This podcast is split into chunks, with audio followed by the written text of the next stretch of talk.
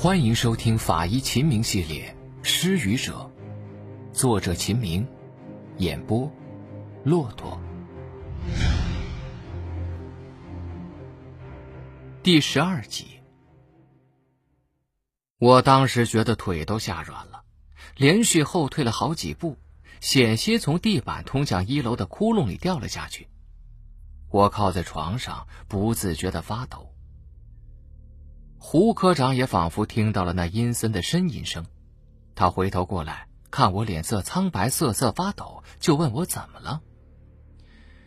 我望着那具仰面朝天的尸体，老人依然直勾勾地盯着天花板，看上去诡异非常。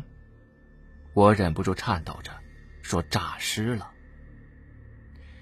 放屁！胡科长两三步走到尸体旁边，用两根手指搭在他的颈动脉上。几秒钟之后，胡科长叫人说：“人还没死，送医院。”我还傻乎乎的靠在墙上，面色苍白，双腿发软。胡科长喊了一声：“快去呀！”真没想到会碰到这样的事情。原来这个老人一直处于一种假死状态，近距离观察都发现不了他的呼吸活动。在我用手指刺激他的眼球以后，他这才苏醒过来。但是他受了伤，只能那样睁着眼呻吟。我和胡科长叫了一辆警车，一路警报，开往省第一人民医院。路上，胡科长说道：“先入为主了吧？侦查人员说人死了，那就一定死了吧？”别忘了，赶赴现场确认死亡是我们法医的职责。你太掉以轻心了，觉得看不到呼吸运动就死了吗？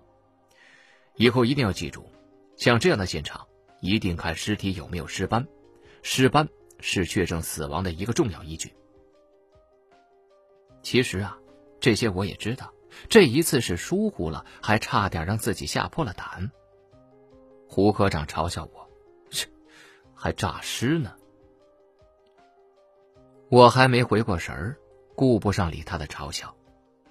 就这样，我面色苍白、双眼血丝的来到了省第一人民医院，然后就遇到了小清华和他的爸爸妈妈。确认了假死老人头部的损伤是对冲伤以后，我们就放心了许多。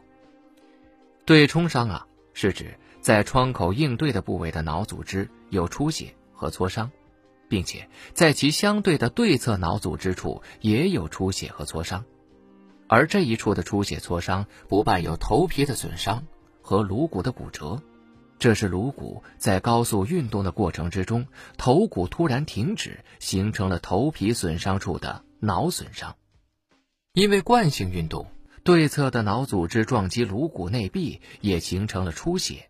和挫伤，所以对冲伤基本上可以确诊是头部减速运动形成的损伤，比如摔跤、头撞墙等。而如果是用工具直接打击头部，会造成头皮伤、颅骨伤，其脑下组织出血、挫伤，但是对侧脑组织是不会出血挫伤的。这种损伤叫做打击伤。是在头颅加速过程之中形成的。拿到这个小结论，我们立刻和现场的痕检员联系。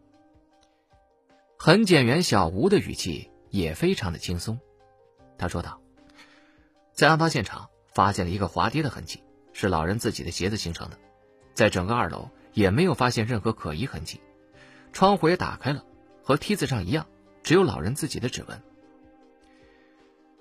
没有出入口，这就是一个封闭现场。胡科长面色非常轻松，应该是老人晚上开窗透气，走回床上的时候滑跌摔倒，伤了头部，但是不是特别严重。他自己爬上床以后呢，因为颅内有出血，就出现了呕吐、昏迷和假死的情况。啊，我完全轻松不起来。因为我的脑子里全部都是大眼睛男孩小清华的样子。让调查部门继续调查吧，没有其他的事情，那么这个就是一起意外事件。胡科长非常高兴，他回头看了看我，你不是还没回过神来吧？哦，不是。我一五一十的把小清华的事情告诉了胡科长。胡科长的眼神也黯淡了下来，他掏出两百块钱来。都是命啊，这是我一点心意，你帮我带给他们吧。多么可爱的一个孩子呀！还没来得及享受人生的美好，生命就开始进入到了倒计时。关键是他那乐观勇敢的精神深深感染了我。一个六岁的孩子知道自己父母的苦，面对死亡没有丝毫的恐惧。我觉得我不能袖手旁观，虽然他只是我的一个普通病人。回到宿舍，我二话不说找出了自己的存款。虽然这个时候我还没有工作，没有自己赚钱养活自己，但是我也有着一笔小存款。这都是爷爷呀，每个月偷偷塞给我这个宝贝孙子的。我没有舍得用，想存起来，等到工作的时候买一个像样的礼物给爷爷送去。不过这个时候人命要紧，钱虽然不多，但至少可以让小清华在这个世界上多停留几天。室友受到我的影响，纷纷慷慨解囊。就这样七凑八凑的，也凑了将近五千块钱。这对于还没有上班的我们来说，实在是一笔不小的数目。第二天轮休，我高高兴兴的跑去玩具店，给小清华挑了一件小礼物，怀揣着五千块钱向省第一人民医院走去。到医院的时候，我发现省医院的气氛有些不对。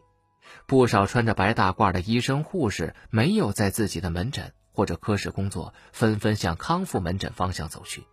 两辆呼啸而来的警车也向康复门诊的方向驶去。我没有在意，径直来到脑外科的病房。病房里人特别少，一种不祥的预感涌上了我的心头。我拿着给小清华买的玩具。快步走到小清华的病房门口，病房内居然是空无一人。我心中一凛，急忙跑去值班医生办公室。值班医生正在用双手撑着阳台向下眺望。医生啊，我是十七床吴清华的朋友，请问？值班医生用手指指了指楼下，我也在看呢。听说啊，十七床病人昨天晚上失踪了。今天在康复门诊的池塘里发现，已经淹死了。我顿时觉得天旋地转，扔了礼物，向康复门诊的方向飞奔而去。事发的池塘周围已经围满了围观的医生、护士和病人家属，隔着人群，我听见了一片哭声。我推开人群，给守卫民警看了证件，掀起警戒带，走到池塘边。这是一个小池塘，水不深，也就一米二左右，但是足以没过小清华的头顶。池塘旁边站着几个警察，都是熟悉的面孔，尸体也已经被打捞上来。我的师哥李华正在对着尸表进行检验。我挪着沉痛的步子，慢慢靠近尸体，一张熟悉的脸，一双熟悉的大眼睛。眼睛里残留着惊恐无助的眼神。是的，死者就是我的第一个病人，那么惹人喜爱、让人心疼的小男孩，小清华。小清华毫无生气的躺在那里，瞪着那双可爱的大眼睛，但是那双大眼睛已经失去了光彩。小清华的爸爸吴敬峰坐在警戒线外，轻轻的抽泣着。傅玉好像已经大哭过一场，看上去精疲力竭。她无力的坐在丈夫的身边，脸上的泪渍还没有风干。她绝望的望着天空，两个人都没注意到我的到来。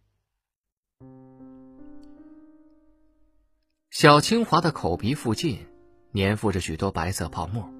两只紧握的小手里攥着水里边的水草，初步看，他的确是溺死无疑。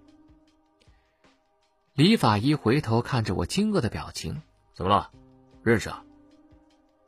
我木然的点点头，长得挺可爱一孩子，可惜了。李法医低头继续进行尸表检验，检球结合膜可见出血点，指甲青紫，窒息征象明显。口鼻黏膜未见损伤，颈部皮肤无损伤出血。李法医一边检验尸体，一边缓缓的说道：“这是法医尸表检验的一般方法，在确定死者是窒息死亡之后，必须确定。”是否是外界暴力捂住口鼻、扼住颈部导致的机械性窒息死亡？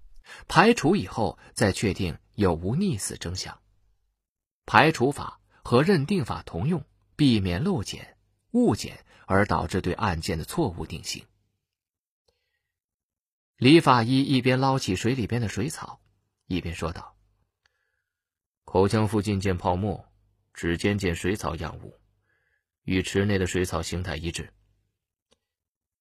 和我一起参与实习的一名实习法医在旁边抱着记录本，奋笔疾书，记录着李法医的描述。初步看，死因很简单，是溺死无疑。李华扭头对着我说道：“你亲戚还是熟人呢？”熟人。我随口回答。此时我的心情非常复杂，也不知道是对小清华的惋惜，还是对本案的一些忐忑和怀疑。一个病重的小男孩，在夜里步行到几百米外的池塘，失足落水，这的确是不可思议。他是如何逃避了医生、护士和自己父母的监护来到这儿的呢？他深夜来到这里，又是为了什么呢？我走到吴敬峰夫妇身边，轻声的问：“这是怎么一回事？”吴敬峰似乎在想着什么心事，突然听我一问，他吓了一跳。他说：“是秦医生啊，我也不知道。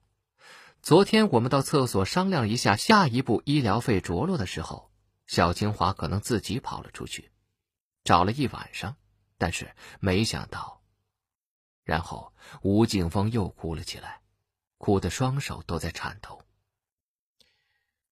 我安慰了两句，重新走进现场。这个时候，李法医已经脱掉了小清华的衣服，仔细检查尸体的全身，全身未见致命性损伤。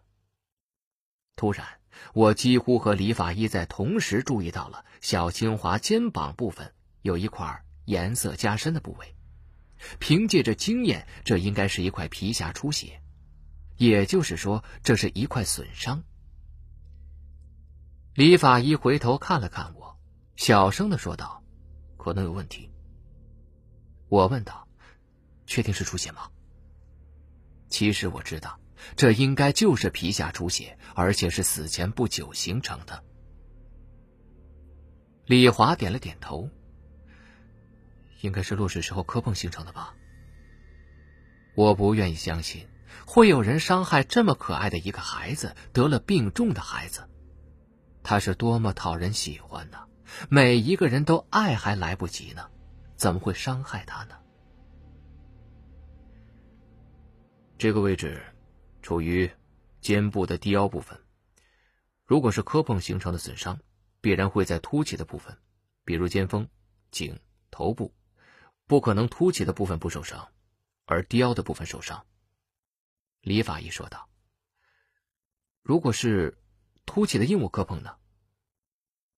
虽然我不愿相信有人杀害小清华，但是看了看平整池塘周围和平静的水面，我知道我的这个假设是不可能成立的。我觉得可能性比较高的情况是，落水之后有硬物顶住他的肩膀，不让他浮起来。”李法医咬了咬牙，我回头看了看吴敬峰和傅玉，傅玉依然精疲力竭的靠在丈夫身上，茫然的望着天空，而吴敬峰却停止哭泣，好像察觉了什么似的，向警戒线之内张望着，与我眼神交汇的时候，他又不自然的避了开去。不祥的预兆，在我心里升起。我从勘察箱里拿了双手套戴上，开始帮助李法医检验小清华的双手。我们都知道，在凶杀案的过程之中，死者的双手能够带来一些信息或者证据，有的时候甚至能够成为定案的依据。此时，小清华的尸僵已经非常坚硬了。我费了不少劲儿才掰开他的双手，忽然我发现了一些不正常的现象。我在小清华的右手手掌上发现了一根细如绣花针般的硬刺儿，硬刺的大部分都插入了小清华的皮肤。我用止血钳将硬刺拔了出来，经过仔细的观察，我和李华异口同声的说道：“竹子。”但是。现场并没有竹子，池塘内更不应该有。更重要的是，刺入竹刺的小清华的手掌破口处，生活反应已经不是非常的明显了。也就是说，竹刺刺入在小清华手掌的时候，小清华已经是接近死亡了。这就相当可疑了。李华一边说，一边招手叫来了在一旁守卫的派出所民警。尸体拉回殡仪馆解剖，可能是件案件呢。案件？一直认为是一起意外的派出所民警相当诧异，谁会来杀他呀？难道是？说着，他望向了警戒带外的吴敬峰夫妇。李法医没有说话，但是我却注意到了吴敬峰的变化。他仿佛隐约听到我们的对话，身体开始微微发抖。派出所民警问道：“那孩子的父母，先控制起来吧。”李法医说道。派出所民警应声走向吴静峰夫妇。我实在是不忍看到这对刚刚丧子、极度悲痛的夫妻还要被带到派出所去，转头便不去看。突然。我听到了吴静峰声嘶力竭的哭喊，他说：“清华呀，爸爸对不起你，爸爸是不想让你再吃这样的苦。你痛苦的时候，爸爸更痛苦啊。”我吃惊的回头望去，吴敬峰跪在地上嚎啕大哭，傅玉依旧是痴痴的坐在地上，望着天空。这等于是认了罪了呀。是吴敬峰杀死了小清华，看傅玉的状态，他也应该知道。现场突然安静了，除了吴敬峰仍然在大声的哭喊，其他人都沉默了。围观的群众也都震惊了，他们想不到这位父亲会下此狠手杀死自己的儿子，而且是亲眼看着自己的儿子慢慢淹死。李法医安慰似的拍了拍我的肩膀，没想到啊，我们的推论这么快就印证了。我们去殡仪馆解剖尸体，你去不去啊？要不你就别去了，我估计你看不下去。而且既然你不是熟人，按规矩你得回避。我似乎完全没有听到李法医在说什么，脑子里一片空白，不愿意看到的情节这么快就看到了。一时间，我晕头转向，不知所措。哎，没事吧？啊？李法医关心的问道。哦，没没事。我回过神来，眼泪奔涌而出。为了可怜的小清华，为了这对苦命的夫妇。呃，你刚才说什么？解剖啊？这还需要解剖啊？是啊。解剖是必备的，证据扎实。既然是故意杀人案件，就必须要起诉了。起诉就需要证据。听到“故意杀人”几个字，我的身体一震。我真的不愿意看到这对可怜的夫妻走上断头台。可是，他们是为了自己的孩子不再受苦。法律真的这么无情吗？虎毒不食子，他们也是无奈呀。李法医耸了耸肩膀，表示理解我的感触。接着，他说道：“我们解剖尸体的另一个目的，就是明确孩子生前的疾病状况。既然是绝症，而且非常痛苦的绝症，我相信我们把这个写进鉴定书，是会减轻他们夫妇罪责的有效证据的。”李法医说的对，法医的职责也包括明确犯罪嫌疑人的罪责。